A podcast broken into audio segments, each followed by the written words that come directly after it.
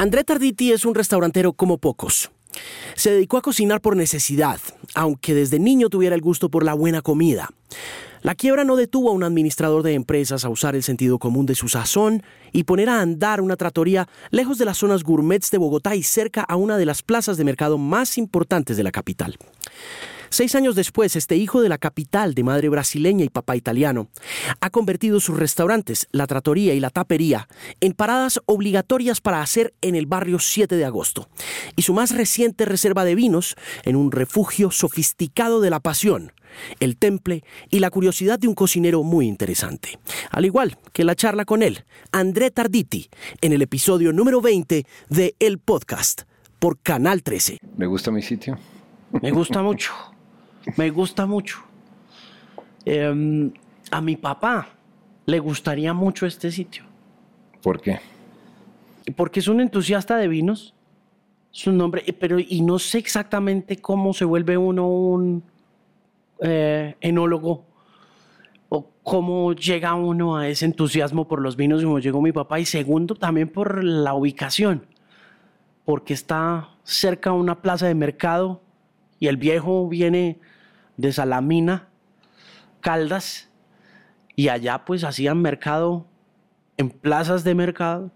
Entonces es una especie de conexión entre la preurbe y el ¿no? y la calle y el 7 de agosto y ese tipo de cosas y él como que hace parte de esa generación de gente que se fue del campo y llegó a la gran ciudad pues a buscar suerte con los otros viejos y demás y en ese proceso vio una urbanización de esos pueblos, ¿no? Entonces, encontrarse este lugar en la 66 con 22, unas cuadritas ahí de la 24, donde hay tanta cosa pasando urbanamente hablando, ¿no? Uno ve comida, queso, carnes, ¿no? Eh, de todo, de todo en estas dos, tres cuadras, ve cosas buenas, ve cosas malas, y entra acá y es como un mundito chiquitico lleno de botellas misteriosas y mágicas, ¿no? ¿De dónde salen sus botellas? Yo creo que como su papá, descubrí el, eh, el vino, es un gusto adquirido. Cuando yo comencé con este negocio hace apenas cinco años, desconocía mucho el vino. Tomaba algo de vino, me gustaba, pero no era experto en vino y seguramente lo mismo que, le pasó a su papá.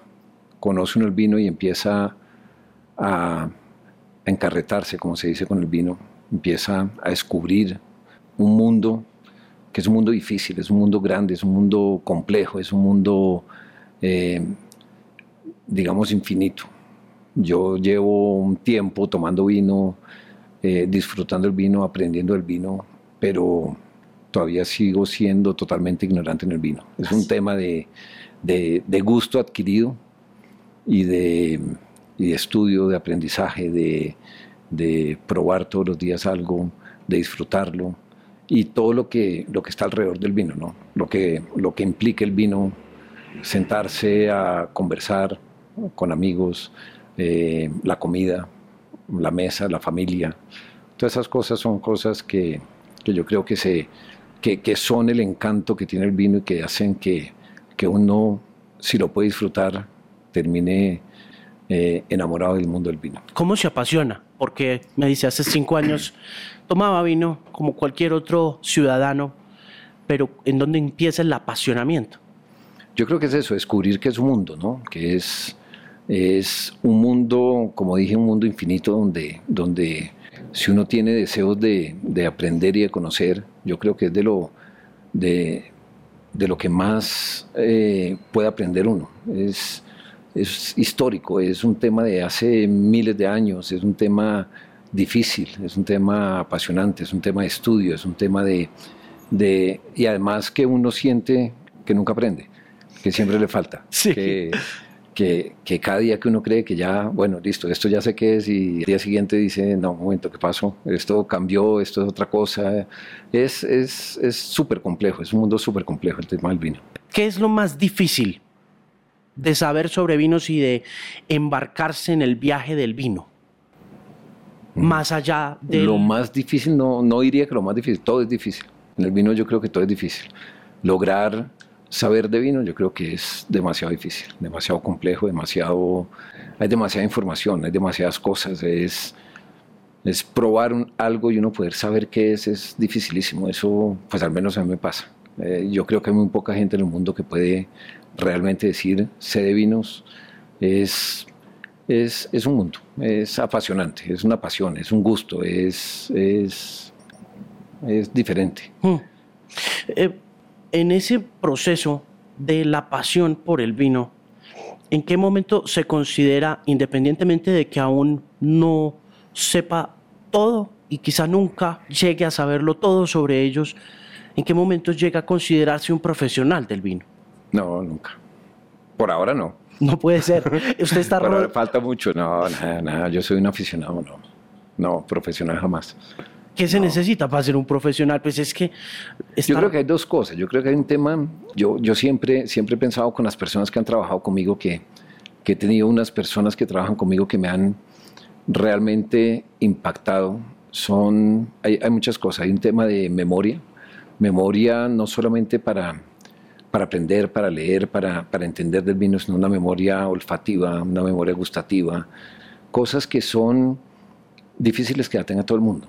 Hay unos que tienen, eh, digamos, desarrollado ese sentido y que pueden, eh, oliendo una copa, oliendo, probando un vino, que puedan saber una cantidad de cosas del vino. Y, yo creo que es algo, algo que combina dos cosas, que combina, eh, digamos, la sabiduría, lo que sabe uno, lo que ha estudiado, lo que ha aprendido, y, y, una parte innata, una parte que le permite a uno decir, oler un vino y decir, esto huele a, algo específico, le trae recuerdos, cosas de estilo.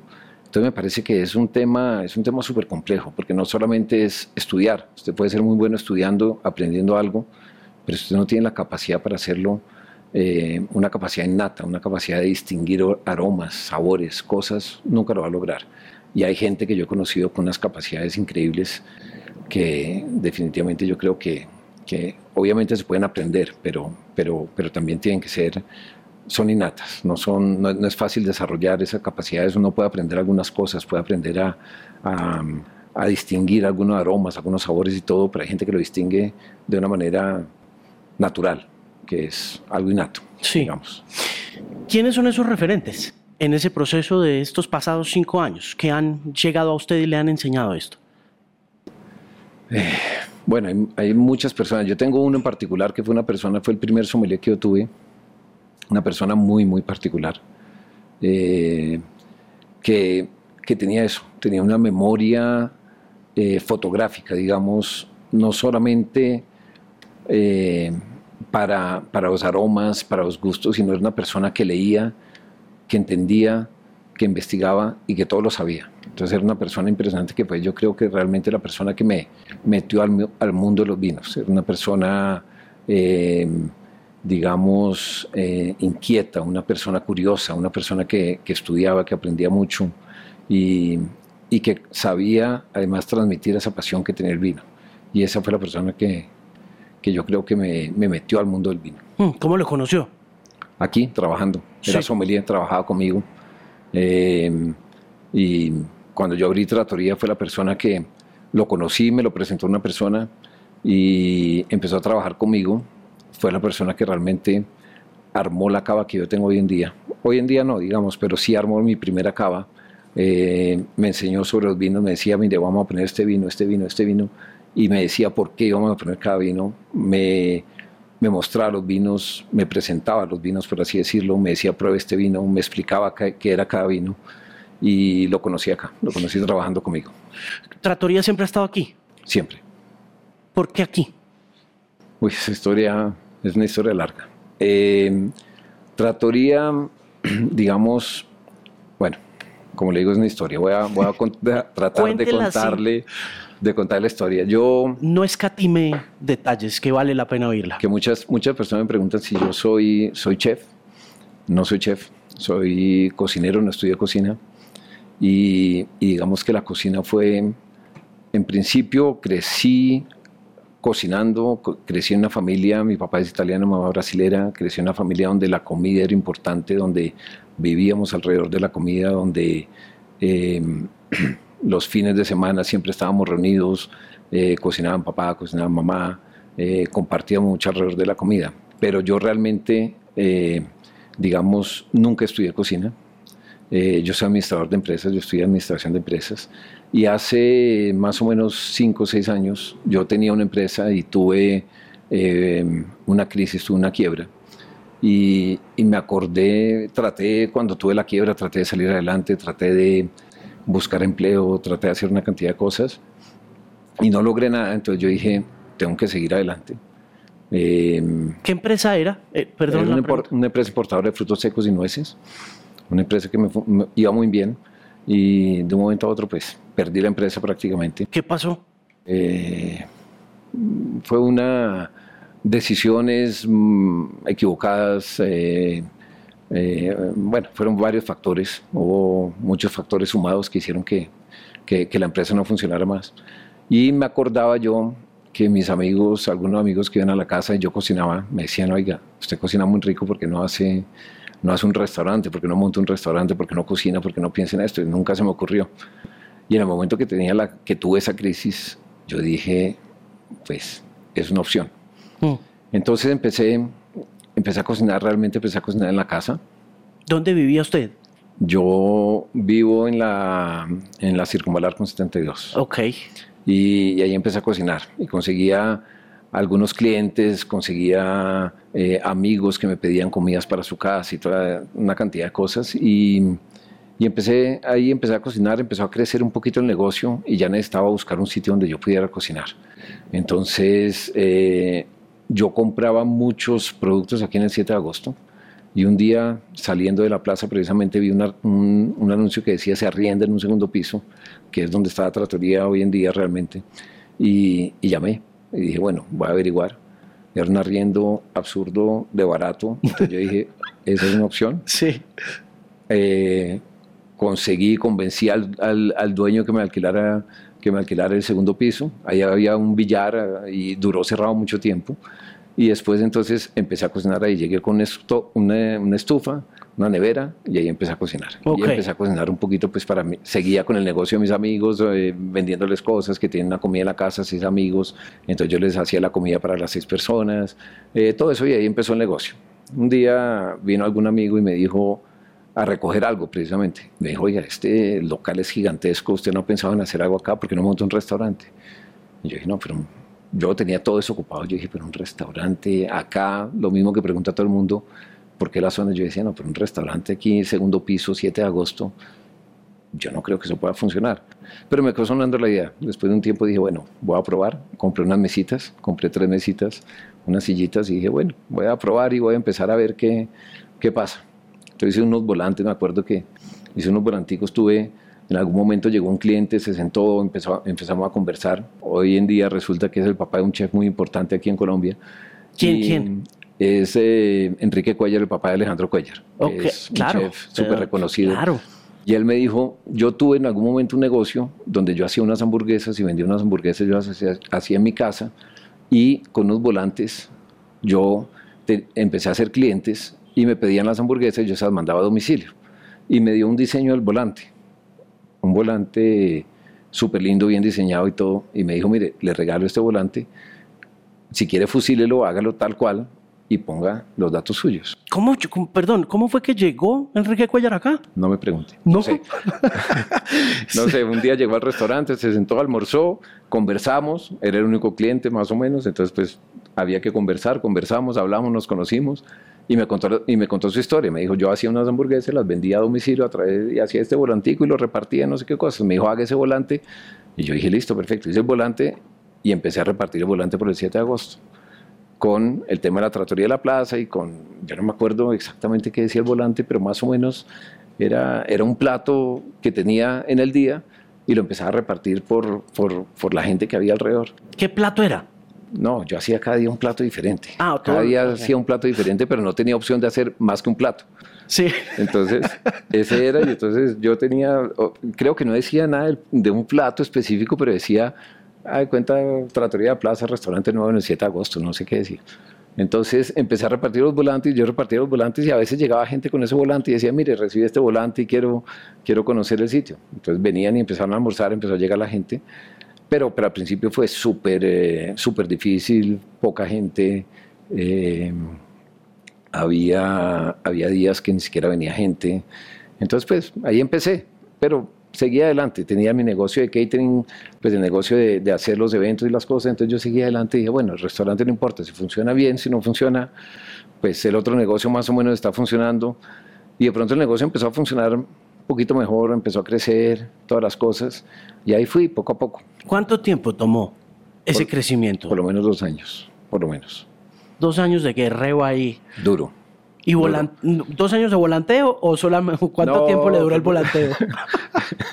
fue mucho el volanteo, fue mucho, fueron por lo menos, no digo que dos años, pero fueron por lo menos, fue por lo menos el primer año volanteando y buscando clientes y, y, llamando a los amigos, oiga, venga, almuerce, eh, hoy voy a hacer tal cosa. Y empezó a llegar gente, poco a poco, poco a poco. Qué difícil es ese mundo de los restaurantes, o yo. el mundo, eh, y además es una ruleta, no, sé. Yo no diría que el mundo de restaurante, yo diría que, que, sacar adelante cualquier negocio, cualquier tipo de negocio, sea lo que sea que uno haga, arrancar es muy difícil. Arrancar es, y si uno lo logra, yo creo que es de, de pura terquedad, de puro convencimiento, de seguir adelante, de, de, decir, bueno, en el caso mío yo no tenía otra alternativa, yo decía, o es esto, o es esto, y, y hay que sacarlo adelante. Y entonces con eso convencido de eso, empecé a darle y hasta que, hasta que lo logré. ¿Cómo se sostuvo? Sabiendo que estaba quebrado, que no venía mucha gente, que el catering, pues me imagino que daba a pagar lo justo, pero encima de eso, pues era una... Era, era, es que, es que uno se, yo, yo creo que, que todas las cosas dependen mucho de la suerte, del destino de las cosas. Hoy en día, por ejemplo, me preguntan, o, no me pregunta, pero muchas personas me dicen, oiga, es que usted es un genio, es que usted la sacó del estadio, es que nadie pensó en esta vaina y usted es un berraco no sé qué vaina. Yo digo, no, esto no es, esto no fue ni siquiera pensado, esto fue un tema de, de suerte. Yo me metí, arranqué con el negocio, tenía que hacer algo, tenía que salir adelante y le pegué.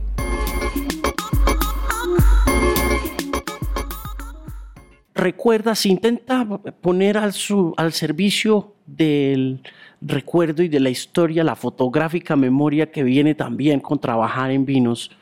El momento en el que miró para arriba y encontró ese letrero de decía rienda, ¿no siente algo como de esto iba a pasar?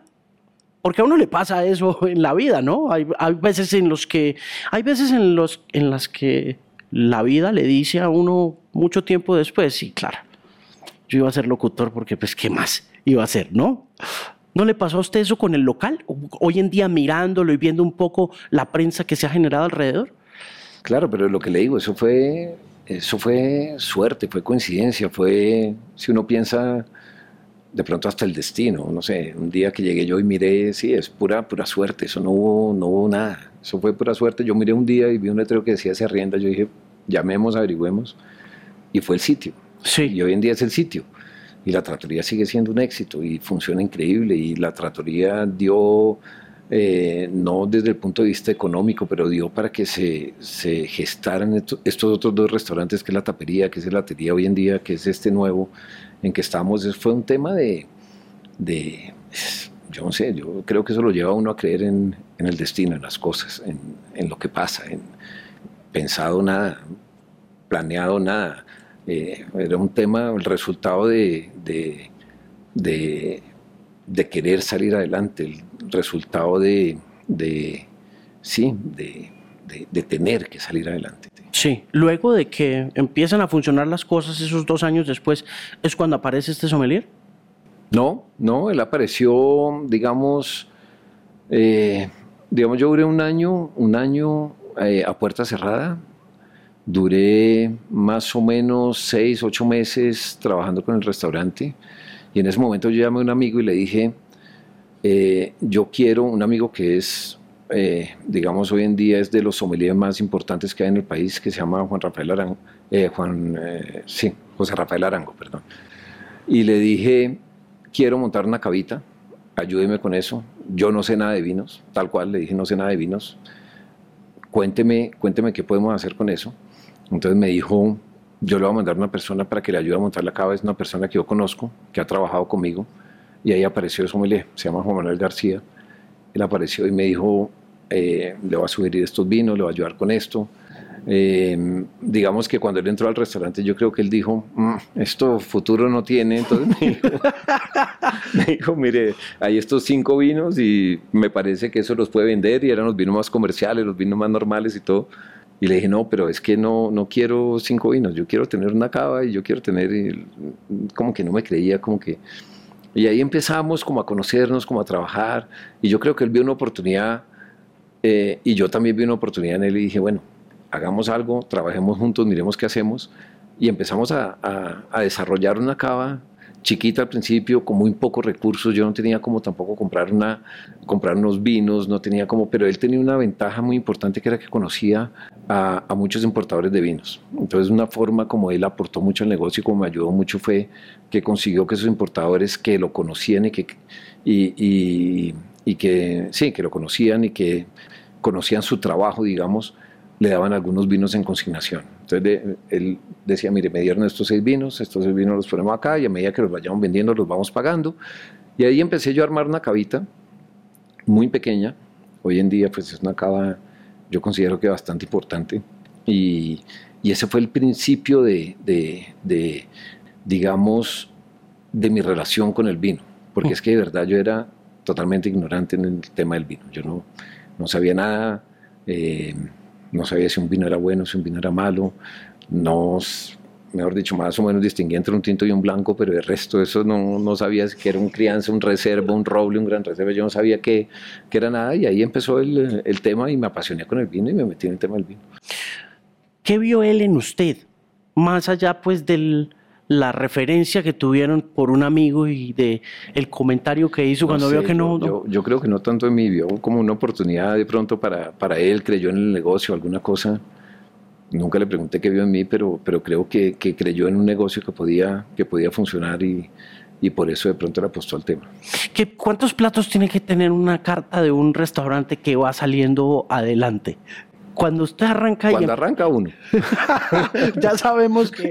cuando arranca uno porque no hay para más. o sea, es uno y con lo que vende ese día, cómpralo el día siguiente y se inventa otro plato y hace otra cosa. Y, poco a poco va haciendo la carta y, yo, yo creo que si funciona el tema, si, si usted logra salir adelante, pues cada vez, digamos, depende de la ambición que uno tenga, uno va poniendo nuevos platos, va organizando una carta, va armando una carta, pero el número de platos yo no, no sabría, no sé de qué depende el éxito de, de, una carta, si depende del número de platos, si depende de la calidad, depende, no sé, no sé, pero yo no sabría, yo diría que, que, que lo importante de hacer una carta es pensar en, eh, en, tener, en optimizar los recursos que uno tiene, ¿sí? Entonces, de pronto yo no sé, yo puedo hablar de una de una materia prima como la pasta, puedo hablar con, de una materia prima como la salsa napolitana, y dentro de eso eh, empezar a jugar con eso y hacer unas variaciones. Y yo con la napolitana puedo sacar una pasta napolitana, puedo sacar una putanesca, puedo hacer una boloñesa, puedo hacer una cantidad de cosas, puedo hacer unos canelones, puedo hacer una lasaña, puedo hacer una cantidad de cosas. Entonces, si uno, si uno logra organizar de alguna manera esos recursos con los que uno cuenta, uno puede ir ampliando la carta sin que le implique una cantidad de cosas nuevas, sin que le implique eh, hacer grandes inversiones, sin que le implique eh, tener una, mucha, mucha materia prima, sin que... Entonces yo creo que es un tema de, de, de, optimizar un poco los recursos que uno tiene. Economía básica. Economía básica. Economía básica. ¿Y la... usted tiene un huevo y entonces con el huevo, ¿qué logra hacer? Entonces se inventa con el huevo, lo puede hacer frito, tibio, una tortilla, eh, ¿sí entiende? Entonces más o menos es eso lo que, lo que, lo que logra uno armar con una carta con, con unos ingredientes básicos y, y, logra y termina uno haciendo una carta bastante, bastante interesante, digámoslo así. ¿Y la cocina? ¿Cómo arma la cocina?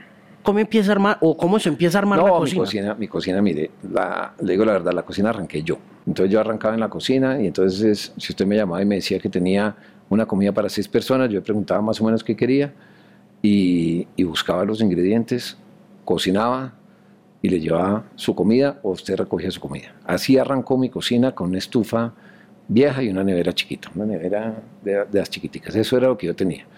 Después, eh, después de un tiempo, contraté a la primera persona que me ayudó, que era una, una señora que me ayudaba a picar algunas cosas, que me ayudaba a lavar, que, que me ayudaba un poco con el aseo, las cosas y todo. Y así empezó, así empezó mi cocina.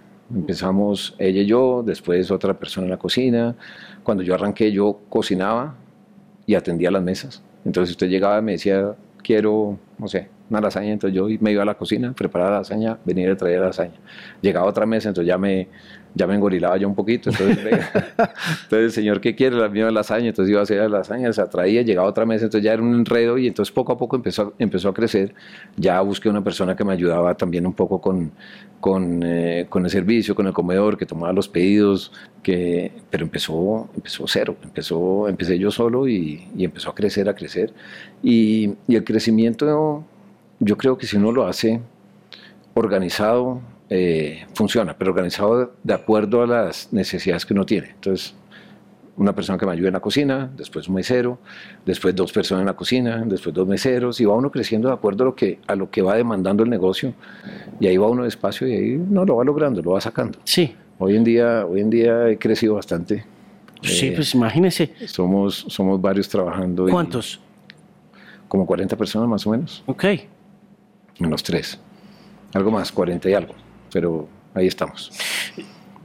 La genética se le da más por el lado italiano que se pone a montar una tratoría justo después de que está quebrado. O sea, usted, usted La se monta. genética- Es decir, usted es hijo de brasilera Mi mamá brasilera, mi papá italiano. y sí. papá italiano.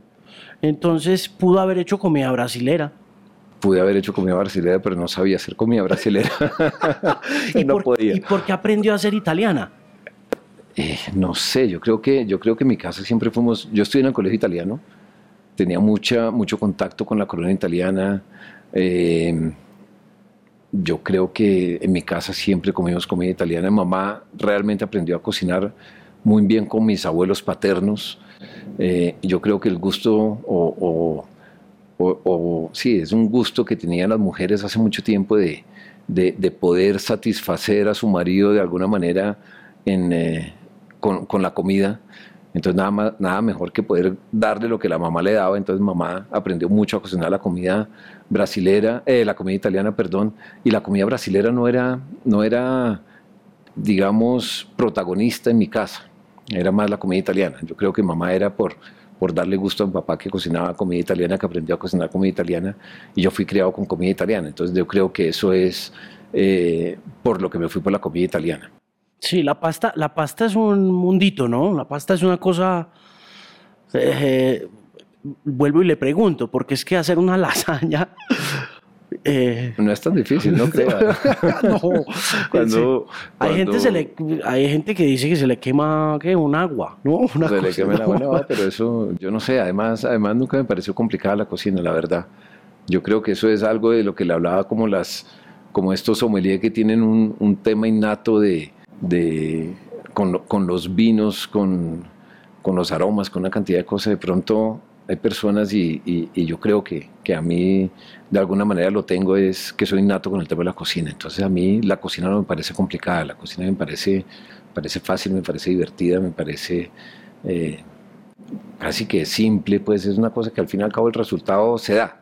Entonces yo creo que, que- que eso es lo que yo tengo y digamos eso fue y es lo que me ha ayudado a que mis negocios sean exitosos, ¿no? Sí, Como, como, una, como un tema, como un gusto, como algo que uno realmente no, no está aprendiendo ni está sufriendo por hacer y por lograr un plato al final, sino que lo hace uno de una manera natural, digámoslo, y, y sale bien.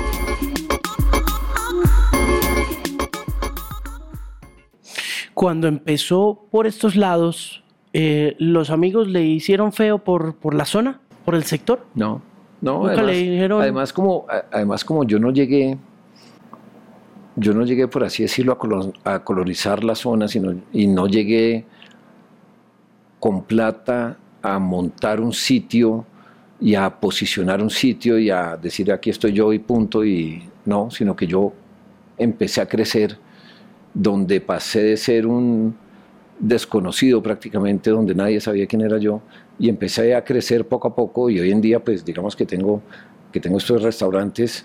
Entonces el, el crecimiento y, y- y la forma como me, me recibieron y como me acoplé fue casi que, digamos, ¿cómo se dice? O sea, fue... Bien natural. Fue... Natural, digámoslo así, sí. Yo empecé de nada, entonces era uno más que nadie sabía ni quién era yo. Sí, sí entiende, o sea, es diferente. Yo llego y monto un restaurante y oiga, llegó este señor y montó un restaurante. No, yo llegué, nadie me conocía, yo salía por acá, caminaba, no tenía un negocio establecido. Entonces poco a poco fui como, como posicionándome, como cogiendo un espacio dentro de la zona y, y fui conociendo poco a poco las personas y, y, y, fue un crecimiento natural, como dice usted, un crecimiento y empecé aquí y empecé a ser parte de la, de la zona, parte del barrio, parte del vecino. Sí, la comunidad. Eh, la comunidad, conocí a todo el mundo y, y empecé a, a crecer poco a poco, pero ya, digamos, logrando una, una, una participación importante, y, y, pero, pero paulatina, ¿no? despacio, todas las cosas. ¿Qué puede ver en esta comunidad luego de invertir cinco Esta- años en ella? Claro. eh, mire, yo, yo, yo he investigado y lo que yo creo que hay acá es lo que queda de, de un comercio que fue muy importante en, en Bogotá. Yo lo que he, averiguado es que antes de que, de que existiera el terminal de transportes, esto era prácticamente el terminal de transportes. Todos los buses eh, intermunicipales que llegaban de otras ciudades y todas las cosas llegaban acá. Era un sitio, era un destino. Y aquí venían las personas, eh, el campesino que tenía eh, su, su cultivo de papas, su cultivo de alberjas, ¿no? llegaban acá, traían su producto, lo vendían en la plaza, con lo que vendían en la plaza salían y compraban otros productos o compraban cosas que necesitaban. Entonces se desarrolló todo un comercio alrededor de la plaza. Entonces aquí había comercio de telas, comercio de zapatos, comercio de abarrotes, comercio de, bueno, una cantidad de cosas. Entonces era todo una zona comercial.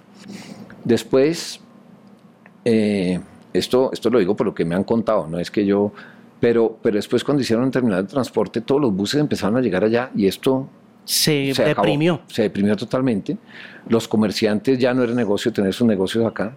Eh, empezaron a cerrar muchos negocios. Hay unos que se han mantenido y, y hay negocios de, no sé, 50, 60 años que se mantienen todavía dentro de la zona.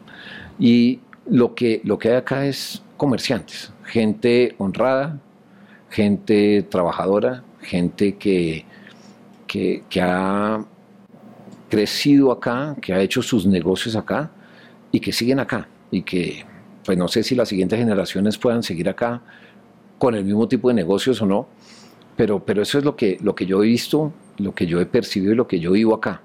Entonces hay el ferretero, que es la tercera generación del papá que tiene una ferretería. Eh, está el señor de los abarrotes, que también heredó el negocio de su papá o de su abuelo, que es también la segunda o tercera generación. Y aquí siguen. Eh, si crecen, no crecen, no sé, pero se mantienen.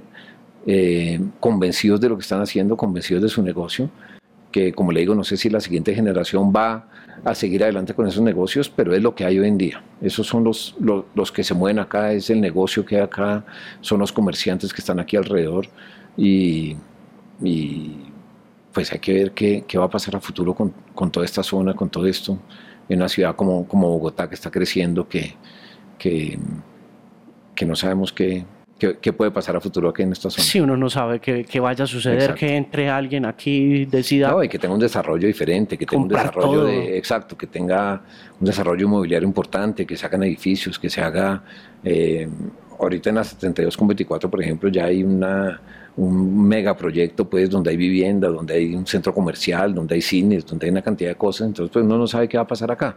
Pero por ahora eso es lo que hay, y es- son generaciones y negocios muy viejos que se han mantenido durante mucho tiempo. ¿Estos lugares suyos tendrán herederos? Bueno, no sé. no sé. Tengo, tengo hijos, tengo dos hijos. Eh, mi hija, mi hija mayor eh, es una muy buena pastelera, le, encanta, le encanta hacer postres y una cantidad de cosas. Mi hijo cocina, tiene muy buen gusto, eh, tiene eso que yo le decía que, que, que tiene como esa habilidad o esa eh, capacidad innata de distinguir una cantidad de cosas. Le gusta, pero, pero no sé hasta qué punto meterse en el negocio, no sé si, si estarían dispuestos a seguir adelante con el negocio, no sé. ¿A qué, No se, sé. ¿a qué se van a dedicar ellos? O- o Pues mi qué- hija, mi hija mayor se acaba de graduar del colegio, va a estudiar antropología, Ok. entonces... Las humanidades van a estar muy de moda en los próximos 20, 30 años. Sí, esa antropología. Ayer le regalé un libro que era que, que, que es una antropóloga que escribe como algo de, de historia de la comida colombiana. Entonces le dije, mire, esto tiene mucho que ver con lo que a usted le gusta, que es la antropología más la cocina. Entonces la estoy metiendo ahí como por el tiempo de la- tema de la antropología culinaria, digamos, pues es así que- lo llamo yo. La cocina no puede ser más antropológica. Claro, estoy de acuerdo. Entonces, entonces de pronto ella puede, puede tener algo, pero de pronto, pero no creo que sea como para meterse a una cocina o meterse a un restaurante y administrar un, un restaurante, manejar un restaurante. No creo que sea por ese lado. Y mi hijo, bueno, tampoco creo. No. ¿Y, y No sé. ¿Y los pasteles se le dan bien a usted o no? No. No. No. Teniendo hija pastelera. hija pastelera, abuelo pastelero. Mi abuelo fue pastelero de profesión, pero no, la pastelería no se me da. No. no, o sea, no sé si se me da o no se me da, pero no me gusta. Entonces no, Pero tiene no buen he tiramisú. incursionado, no he incursionado en el tema. El tiramisú es bueno, pero Tiene buen una- tiramisú. Sí, son unas recetas básicas ahí que hay, pero, pero la pastelería no es lo mío. Pero no, sé, no, no, no me he metido, no he ensayado mucho, pero, pero creo que es un tema de, de gusto, ¿no? Me parece que, que la pastelería es, bueno, habrá que probar algún día. Con este auge del vino y con esta popularidad del vino y este deseo profundo de volverse un connoisseur del vino de mucha gente, ¿cuál es la mejor manera de abordar un vino sin pretensiones? ¿Cómo llega uno a un vino y lo disfruta sin teniendo las nociones básicas así como las tuvo usted en un inicio y disfrutándolas como usted originalmente las disfrutaba, pero pues para un ciudadano común y corriente? Lo que pasa es que yo creo, yo creo que el vino es, eh, es, es todo un tema, es un tema de aprender. Y Es decir, uno empieza a tomar vino y aprenda. sí, es- yo creo que es como todo, como montar en bicicleta. De pronto usted arranca y se cae tres veces y de pronto empieza a montar y de pronto se vuelve el campeón nacional de, de ciclocross o de pronto se gana el Tour de Francia, no sé. Y cada vez usted puede ser más exigente en el tema. Y yo creo que la forma de hacerlo es tomando vino, asesorándose, estudiando, conociendo. Y, y no hay que verlo de una manera de una manera profesional, de una manera que tengo que estudiar vinos. Eh, por ejemplo, yo estoy convencido y por eso, digamos, yo tengo un esquema en mis restaurantes que yo tengo muchos sommelier trabajando conmigo. Entonces en Trattoria, por ejemplo, yo tengo un sommelier fijo, pero siempre tengo unos sommelier invitados, que son los sommelier que, que trabajan con importadores de vinos. Y tengo normalmente, yo en Trattoria tengo entre tres y cuatro sommelier. En, eh, acá tengo dos sommelier que son las personas que trabajan conmigo y que atienden las mesas. Y yo creo que eso es súper importante si uno quiere aprender del vino y quiere conocer del vino, tener una persona que le enseñe de vino. Entonces una persona que se acerque a la mesa y le diga qué le gusta. Entonces dice, no sé, yo no conozco de vino. Entonces le preguntan, no importa, ¿le gusta más afrutado, le gusta más dulce, le gusta más? Buscar un poco entender el gusto de la persona, ofrecer un vino, de tal manera que la persona se identifique con ese vino, que conozca el vino. Por otro lado, también el tema del maridaje, que es importante, que uno cree que no, pero sí es importante que la comida con la que uno va a acompañar ese vino, o el vino con lo que va a acompañar la comida, depende de lo que uno le dé prioridad, tenga mucho que ver. Entonces eso hace que usted se vuelva, que usted disfrute más, que tenga una experiencia más importante en el momento que se está tomando un vino, que se está comiendo un plato. Y eso lo lleva a que usted empiece a explorar cada vez más el vino y le empiece a coger el gusto. Yo creo que como todo, o sea, usted se vuelve bueno en algo cuando lo hace, Cuando lo practica. cuando lo practica, cuando Claro. lo hace mucho. Entonces, Sí. mientras más vino toma, yo creo que más sabe vino. Sí. Debe ser la forma. Eh, eh, ¿Le preocupa? O se alcoholiza. Pues sí, sí, claro. ¿Cómo hace uno para no alcoholizarse en ese, en la afición? No, yo creo que no, no, yo creo, o sea, no, es saber tomar, saber. eh, además el vino, el vino, el vino no es una bebida que usted tome eh, solo, digamos. Usted normalmente el vino está acompañado de la comida. Entonces usted acompaña el vino con un almuerzo o el almuerzo. eh, entonces yo no creo que se o sea, usted no se, no, no a las 5 de la tarde está tomando una copa de vino porque digamos no es tan chévere como tomarse una copa de aguardiente, digamos. O sea, no es un tema de que usted busque el vino como, como una bebida alcohólica, como algo para emborracharse. Es una cosa que acompaña la comida, digamos. Entonces yo creo que, es un, que no es tan difícil no alcoholizarse tomando vino.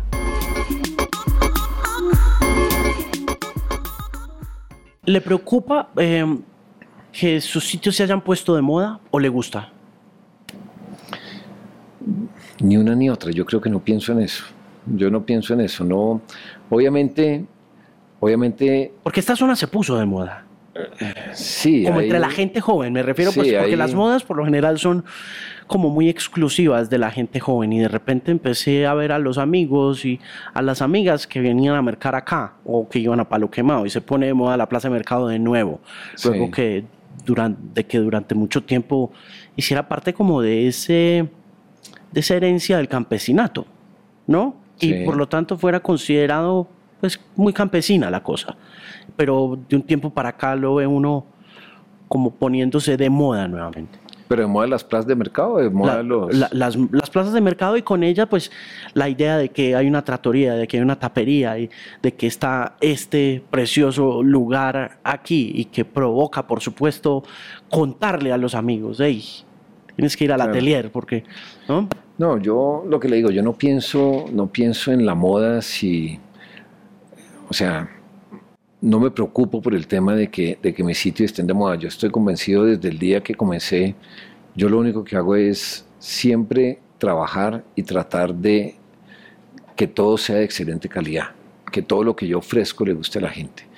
Eh, obviamente si pensar en la moda sería más preocupante, o sea, se- me, me estresaría más, porque pues implica una cantidad de cosas, implica, eh, es una presión, digamos. Eh, si estoy de moda, tengo que, todo tiene que ser perfecto, todo tiene, entonces no pienso en eso, estoy convencido que las cosas hay que hacerlas bien, trato de hacer todo lo mejor que puedo y digamos que yo siento que la moda es el efecto o el resultado de lo que yo he logrado hacer, pero, pero no pienso en eso, no, no es que piense que, que estoy de moda y, y, y si eso es bueno o malo, o si lo puedo aprovechar o no lo puedo aprovechar, digamos, ni siquiera pienso si se va a acabar, si no se va a acabar, si se acaba, bueno, se acaba, y si no se acaba, pues bienvenido. ¿Cuánto tiempo lleva este lugar? Este un mes, un mes solamente. Y este, Tratoría 5 y tapería va a cumplir tres años. ok. ¿Y este se llama? Atelier de la Plaza. Atelier. ¿Qué es? ¿Qué significa? Atelier es como un taller, es el taller donde, donde los artistas, los pintores, es como, como un estudio, donde hacen sus, sus obras. Entonces, voy a contar rápido también la historia del atelier. Cuando yo empecé con la tratoría, tratoría, como le conté, empezó muy despacio, fueron dos años muy difíciles y de pronto se puso de moda. Se puso de moda, además se puso de moda de un día para otro.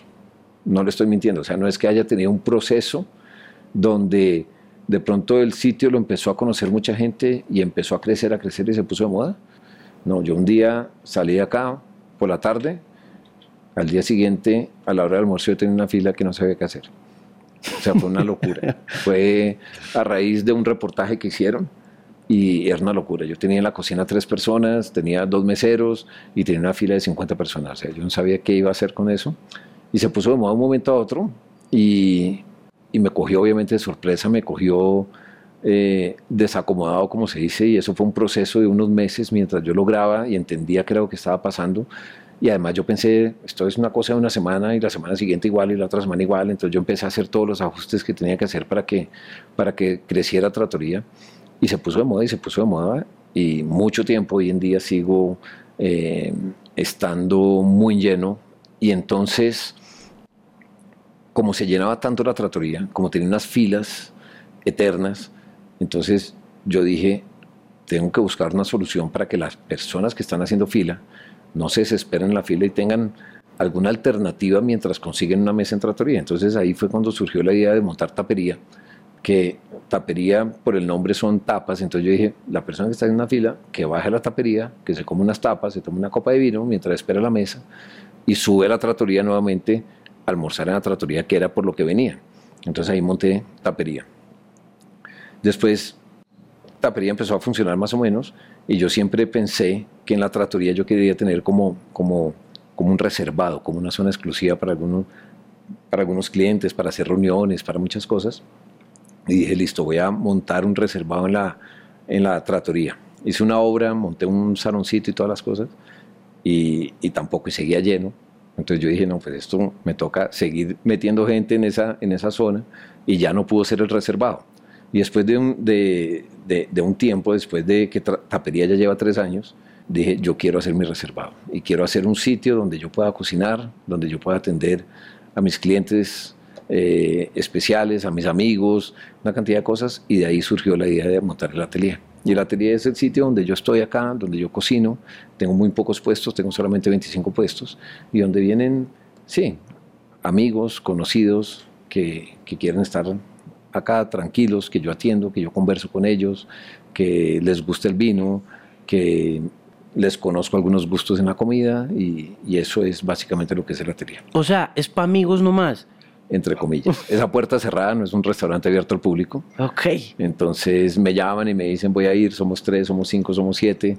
Trato de estar con ellos, trato de atenderlos, eh, de cocinar, de, de, darles gusto en todo lo que quieren. Eso es básicamente la teoría. Mm.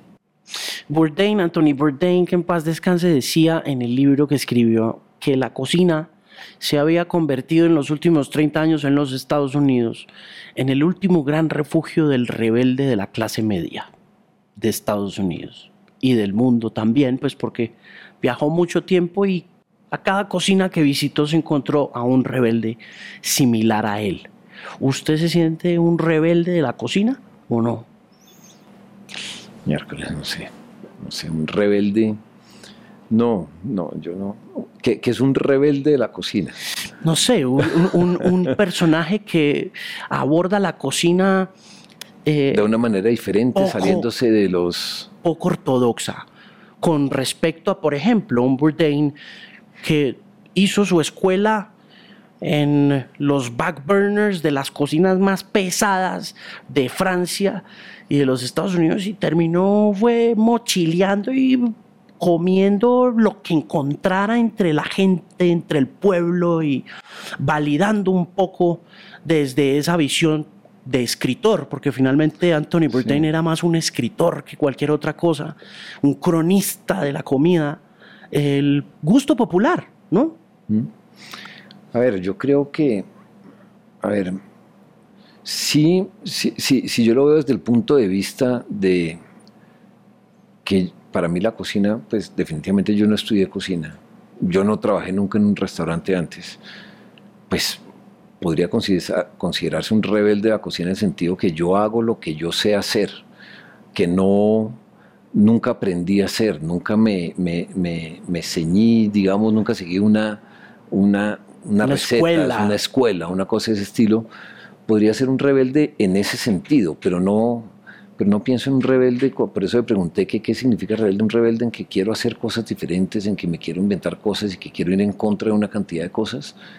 Pienso que no, yo creo que yo al contrario, yo me mantengo mucho en, en una cocina clásica, me mantengo en una cocina que podría ser rebelde en ese sentido, porque hoy en día todo el mundo piensa que la cocina diferente es la cocina que, que, vale realmente la pena y se inventan una cantidad de cosas y todo, podría ser rebelde en el sentido de no ir en, que voy en contra un poco de la corriente actual que hay, que es cada vez improvisar más, cada vez inventarse más cosas, cada vez hacer más fusiones y más cosas raras, en ese sentido, pero, pero no, yo no me considero un rebelde de la cocina, yo me considero una persona que, que hago lo que sé hacer, que hago lo que aprendí y, trato al contrario de perfeccionar lo, lo, que hago y no en, eh, en, crear muchas cosas, en inventarme muchas cosas ni ir en contra de, de nada. Voy, al contrario, trato de mantener eh, lo que aprendí en mi casa, de mis papás, de mis abuelos, cuando viví con ellos. Eso yo trato, yo creo que todo lo contrario, trato, soy muy clásico, más que, más, que rebelde. Pues eh, ojalá algún día me abra la puerta y voy a venir con mi papá. Claro. Algún día. Muchísimas gracias por recibirme aquí en este refugio de amistad, de pasión y de vinos. Andrés, un gusto conocerlo. Igualmente. Bienvenido. Gracias. Muchas gracias.